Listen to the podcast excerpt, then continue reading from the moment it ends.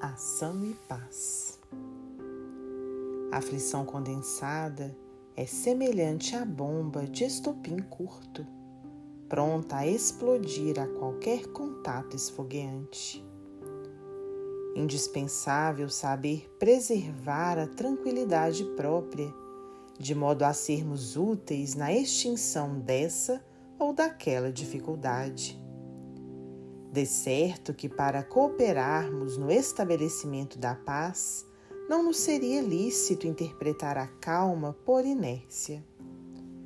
Paciência é a compreensão que age sem barulho, em apoio da segurança geral.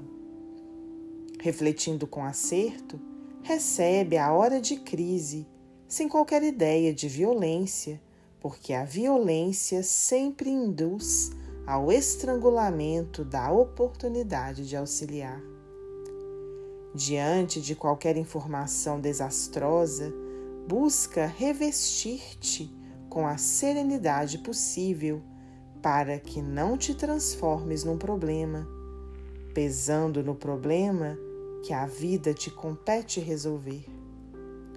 Não afogues o pensamento nas nuvens do pessimismo mentalizando ocorrências infelizes que provavelmente jamais aparecerão. Evita julgar pessoas e situações em sentido negativo para que o arrependimento não te corroa as forças de espírito.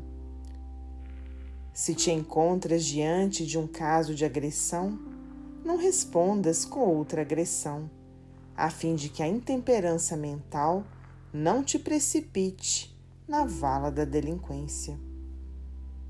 Pacifica a própria sensibilidade para que a razão te oriente os impulsos. Se conservas o hábito de orar, recorre à prece nos instantes difíceis, mas se não possuis essa bênção, medita suficientemente antes de falar ou de agir. Os impactos emocionais em qualquer parte surgem na estrada de todos. Guarda, por isso, a fé em Deus e em ti mesmo, de maneira a que não te afastes da paz interior, a fim de que nas horas sombrias da existência possa a tua paz converter-se em abençoada luz. Emmanuel Psicografia de Francisco Cândido Xavier, do livro Urgência.